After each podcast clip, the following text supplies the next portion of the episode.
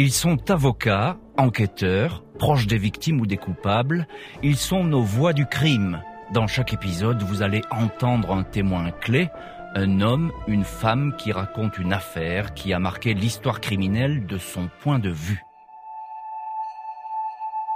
Je suis Jean-Alphonse Richard et j'ai choisi de revenir avec vous sur ce qui pourrait être un conte de Perrault. Un vrai, une histoire presque ordinaire qui finit extraordinairement mal. Il était une fois un charcutier, un homme somme toute assez ordinaire du marché Saint-Martin à Paris. Béranger Bruns, 43 ans, artisan qui a réussi. Il possède plusieurs boutiques et est apprécié de ses clients. Il a une femme, avec qui il est marié depuis 20 ans, et deux enfants. Seul ombre, dans ce tableau idyllique, Béranger Bruns est un peu colérique. Il a parfois des coups de sang. Il est aussi un peu volage. Depuis un an environ, il a une jeune maîtresse, Christelle Leroy, 26 ans, jolie brin de fille au fort caractère que Béranger emploie au marché et couvre de cadeaux. Sa femme pense que c'est une passade, mais les amants entretiennent une relation passionnelle entre disputes et retrouvailles. Un jour de février 2005, Christelle et son fils Lucas, 4 ans, disparaissent. La jeune femme ne donne plus de nouvelles, elle qui était pourtant très proche de sa famille. Dans l'appartement de Christelle, tout est resté en place, comme si la vie s'était figée, mais aucune trace de la jeune mère et de l'enfant, comme volatilisée. Les enquêteurs se rendent chez la disparue. Ils trouvent d'infimes traces de sang, mais rien d'inquiétant, si ce n'est cette ambiance étrange qui laisse croire que Christelle et Lucas sont partis sans laisser d'adresse. Pas de corps, difficile de conclure à une mort. Les enquêteurs interrogent Béranger Bruns dans son commerce. Les amis de Christelle ont remarqué qu'il portait des griffures sur le nez.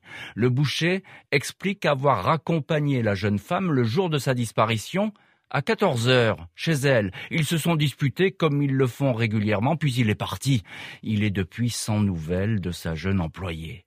L'enquête marque le pas jusqu'à ce que les policiers découvrent que le téléphone de Béranger Bruns a déclenché une antenne relais tout près de l'appartement de Christelle, après 22 heures, le soir même de sa disparition. Jusque-là, le charcutier a toujours dit qu'il n'avait plus revu sa maîtresse après 14 heures.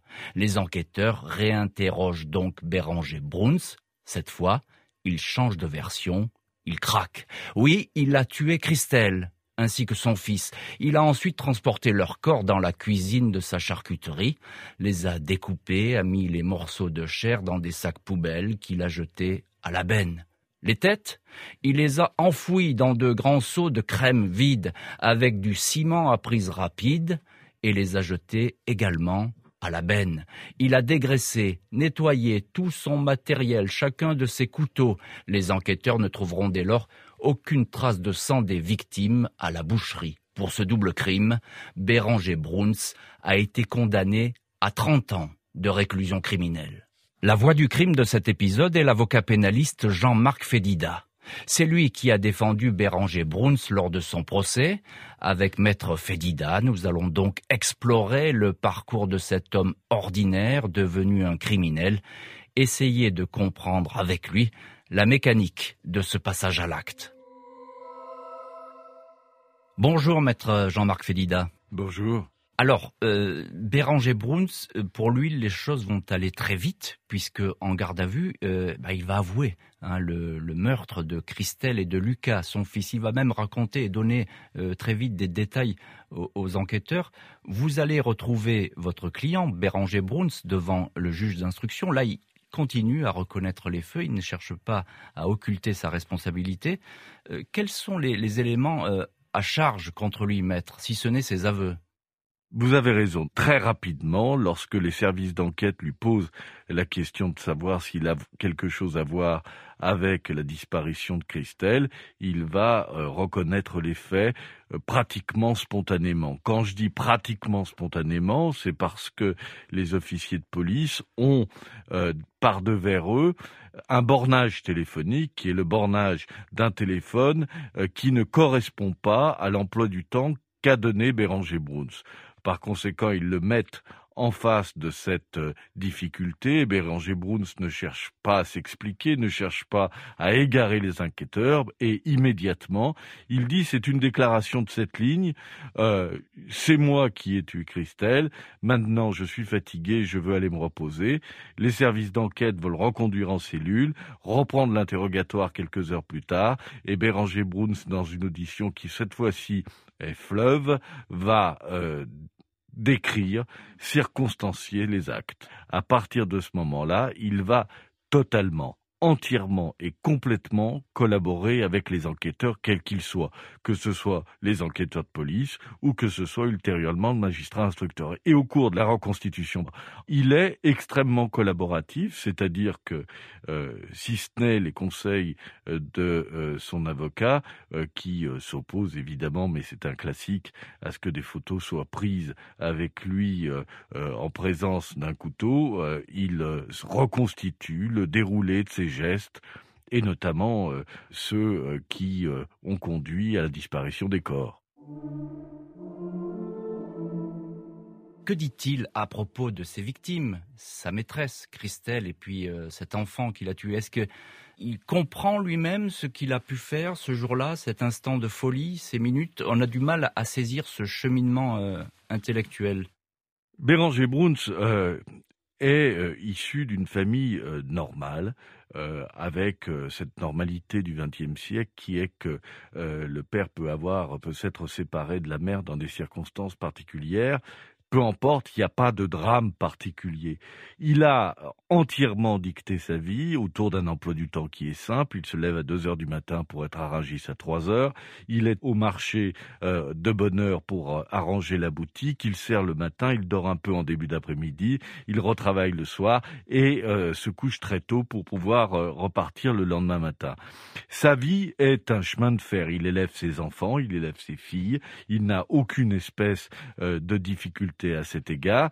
Et lorsque dans la présentation vous disiez euh, qu'il était volage, même pas on ne lui trouvera aucune autre aventure euh, dans sa vie que celle euh, de cette jeune femme Christelle. C'est un être qui est encore une fois, et je le dis euh, avec beaucoup de force à défaut de véhémence, c'est un être normal. C'est quelqu'un qui est plutôt travailleur, c'est quelqu'un qui réussit plutôt dans ce qu'il entreprend, et euh, par conséquent, euh, Béranger Bruns ne présente aucune espèce de dangerosité particulière. Alors un être normal, dites-vous, qui s'occupe d'ailleurs assez bien de Christelle, sa maîtresse. Christelle, c'est euh, une rencontre euh, qui n'est pas prévue, imprévue dans son existence. J'imagine bien que euh, dans un métier qui le met en contact avec la population féminine, Béranger Bruns, qui n'est pas vilain garçon, a dû avoir parfois l'intérêt de certaines jeunes femmes. Il n'y a jamais, pour sa part, en tout cas le dossier ne permet pas de démontrer le contraire, il n'y a jamais prêté la moindre attention. En revanche, lorsque Christelle surgit dans sa vie, c'est une rencontre qui est une rencontre qui, pour l'un comme pour l'autre, j'imagine, est une, euh, est une rencontre euh, qui n'est pas prévue, imprévue. Il peut y avoir comme ça dans des vies d'hommes ou des vies de femmes euh, des rencontres qui sont des rencontres particulières dans la mesure où on sait qu'elles sont fondamentales. Béranger Bruns brûle de passion pour Christelle. Euh, je pense que ce sera réciproque et en tout cas, euh, ça explique une partie des faits. Alors, euh, ce qui apparaît dans, le dossier, Maître Fédida, et d'ailleurs, c'est sans doute peut-être le catalyseur ou le déclencheur de, cette tragédie, c'est l'anniversaire de Béranger Bruns et puis une énième bagarre. Est-ce que c'est là l'explosion entre ces deux personnes? Il y a d'une part les faits, et puis il y a d'autre part l'interprétation qu'on leur donne. La mienne, euh, c'est que le vendredi soir, euh, Béranger Bruns est attendu dans deux endroits différents. Il est attendu chez Christelle parce que c'est son anniversaire et que Christelle souhaite le voir et euh, souhaite peut-être fêter avec lui cet événement et lui témoigner son affection à cette occasion. C'est également son épouse qui, de façon impromptue, prépare une petite fête en faisant venir des amis. Si bien que lorsqu'il rentre chez lui, alors qu'il avait pris au moins l'engagement implicite d'aller chez Christelle, lorsqu'il rentre chez lui, eh ben, il oublie ou il néglige d'aller chez Christelle.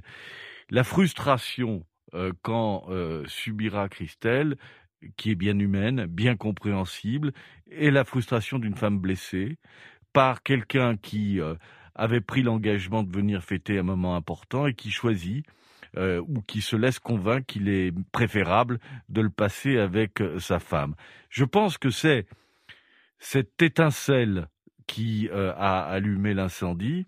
Je pense que c'est la frustration euh, qui est celle de Christelle, qui n'est pas critiquée par moi, qui est juste légitime, qui est la frustration d'une femme amoureuse, et euh, que c'est euh, de l'autre côté l'incompréhension de cette frustration par Béranger, qui fait que le lendemain, lorsqu'ils se rencontrent, les gestes violents remplacent les paroles et les mots doux.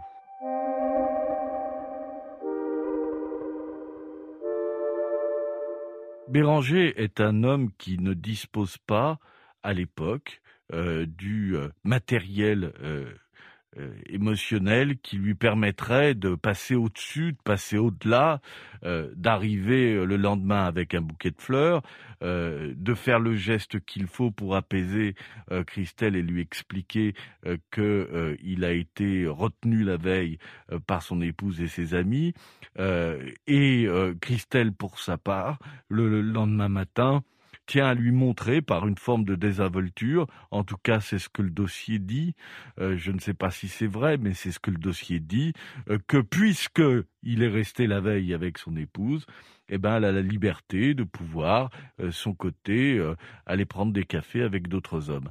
C'est la poursuite de l'étincelle, c'est la mèche qui fait que lorsqu'ils se rencontrent dans l'après-midi, encore une fois, l'incompréhension est totale. Comment euh, lui a osé euh, la négliger, comment lui a osé euh, la frustrer alors qu'elle lui a donné beaucoup, et notamment son amour, et comment lui, elle, peut-elle lui reprocher quelque chose alors que finalement, lui qui travaille tous les jours, avait fait ce qu'il faut pour que Christelle soit logée et dans un confort relatif, mais dans un confort sans doute supérieur à celle qu'elle aurait eu sans le soutien de son amant? Est-ce que euh, Béranger Bruns vous dit, euh, à ce moment-là, on n'est pas encore au procès qui va arriver dans quelque temps, est-ce qu'il vous dit euh, pourquoi finalement il a fait ça? Qu'est-ce qui s'est passé dans sa tête? N'aura jamais les mots pour expliquer ce, pourquoi il l'a fait.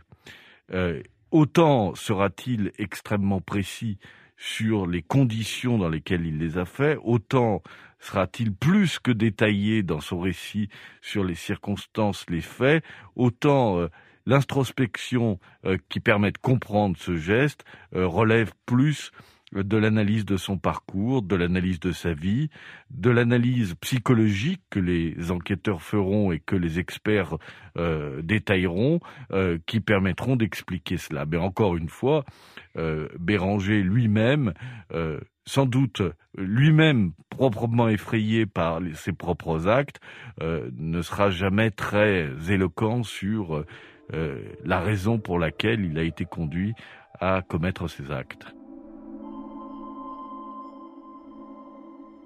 Comment est-ce que vous abordez précisément euh, ce procès aux assises qui va se tenir en, février 2007. Euh, comment est-ce que vous pouvez prendre la défense euh, d'un homme qui pourrait être comparé à un monstre? Il a tué certes sa maîtresse, mais également son fils. C'est une circonstance ô combien aggravante.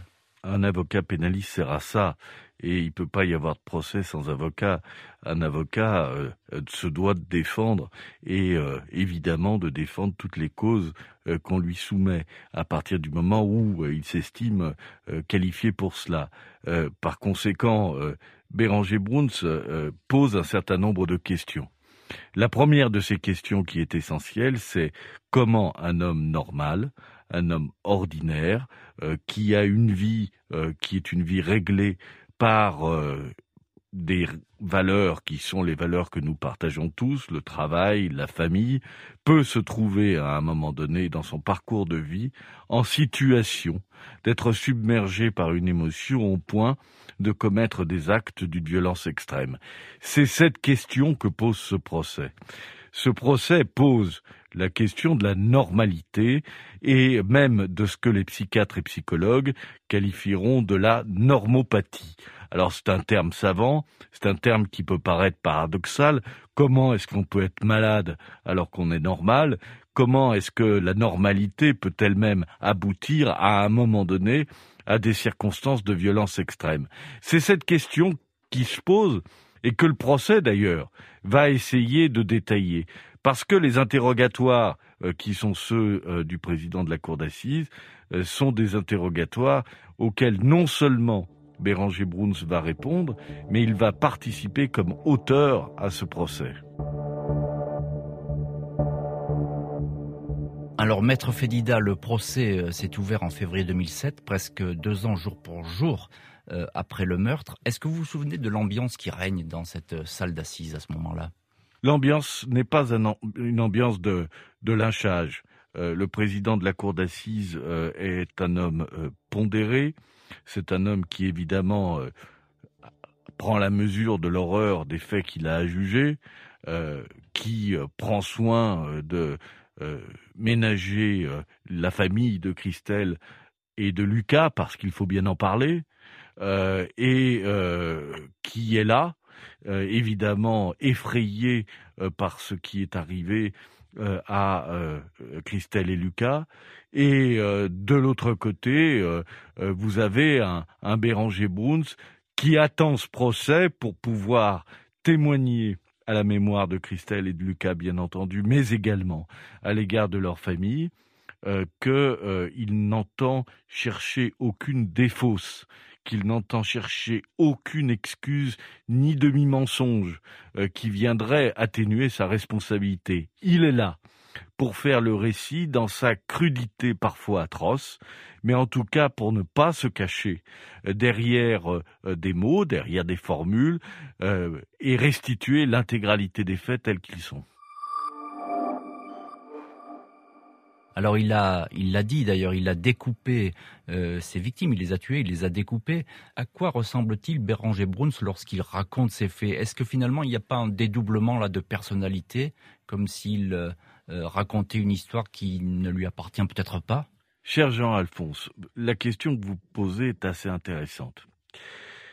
Mais ce procès est assez exceptionnel parce qu'il démontre que les gens normaux qui ne souffrent ni de dédoublement de personnalité, ni de pathologie psychique révélée par une expertise ou manifeste, sont capables de violence.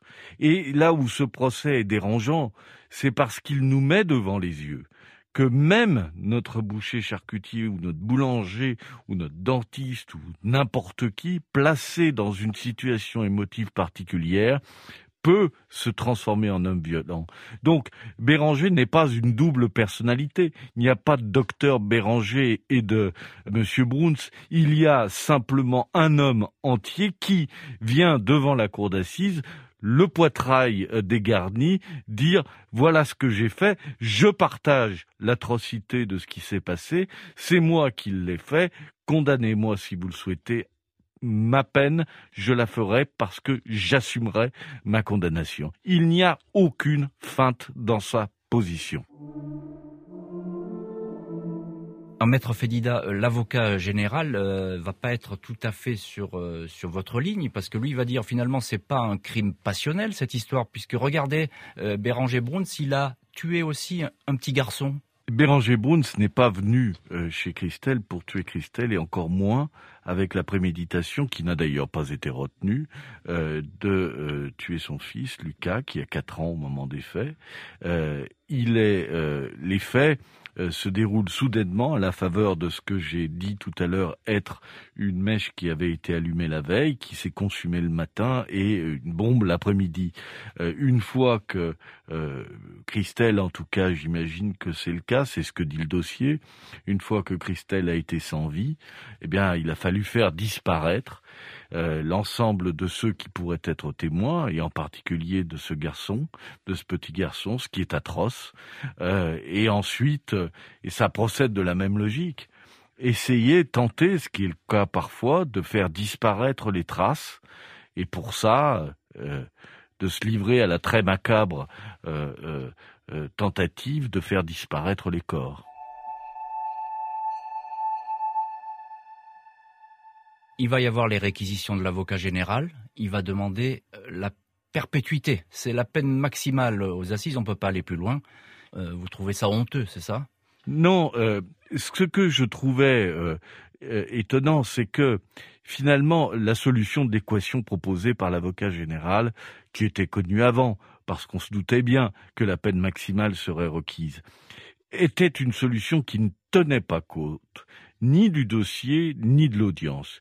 L'avocat général était, comme c'est souvent le cas, venu avec euh, des certitudes et il était reparti avec des certitudes. Je veux dire par là que le procès en lui-même, et notamment le caractère extrêmement singulier de cette posture d'un accusé qui vient dire condamnez-moi, j'assume, est quelque chose qu'il ne euh, tenait euh, pas pour quantité euh, euh, mesurable.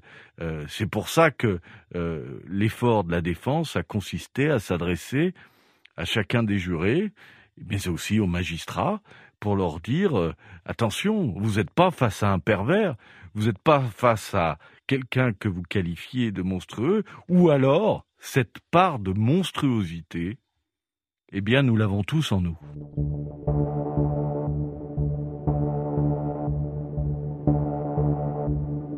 Condamnez-moi, j'assume, c'est ce que dit euh, Béranger Bruns. Finalement, les jurés, ben, ils ne vont pas suivre les, réquisitions de l'avocat général. Béranger Bruns est condamné à 30 ans euh, de réclusion criminelle sans peine de sûreté. Euh, comment est-ce qu'il a accueilli cette décision, votre client? Comme il l'annonçait. Il l'a, il l'a accueilli comme il l'annonçait, c'est-à-dire, eh bien, très bien, j'assumerai et je purgerai l'ensemble de la peine que vous avez prononcée c'est pas quelqu'un qui va se plaindre, c'est pas quelqu'un qui va considérer que c'est une injustice. Il a mené un processus judiciaire euh, qui fait que, eh bien, il a été condamné et euh, il en assume encore aujourd'hui euh, les effets. Il est écroué. Que, que devient-il? Comment vit-il sa, sa, détention, Béranger Bruns? Béranger Bruns est un détenu qualifié comme modèle par l'administration pénitentiaire. C'est quelqu'un qui a employé son temps lorsqu'il l'a pu c'est-à-dire lorsque les infrastructures euh, de la pénitentiaire l'ont permis euh, participer à des formations. C'est quelqu'un qui n'a jamais appelé l'attention de l'administration pénitentiaire autrement que par ses contributions actives à la vie sociale des détenus. par conséquent, Béranger Bruns est quelqu'un qui n'a jamais été autre que ce qu'il est, c'est-à-dire quelqu'un qui fait preuve d'un sens des responsabilités euh, euh, sur ce qu'il a fait. Alors une affaire toute simple, on l'a dit, mais tellement complexe. Euh, est-ce qu'elle a marqué votre carrière d'avocat pénaliste? Vous savez, il y a euh, la carrière, bien entendu, il y a euh, les succès, les échecs que l'on essuie devant les juridictions, et puis derrière cela, comme tout un chacun, il y a un individu, et cet individu ne peut être qu'impacté par ça. Il y a plusieurs affaires qui, à la cour d'assises, m'ont choqué, c'en est une. C'en est une parce que elle a été pour moi l'illustration extrêmement forte que j'ai pu retrouver, mais là, elle l'était de façon particulièrement signifiante et significative de ce qu'encore une fois, euh, les gens normaux euh, pouvaient devenir des criminels.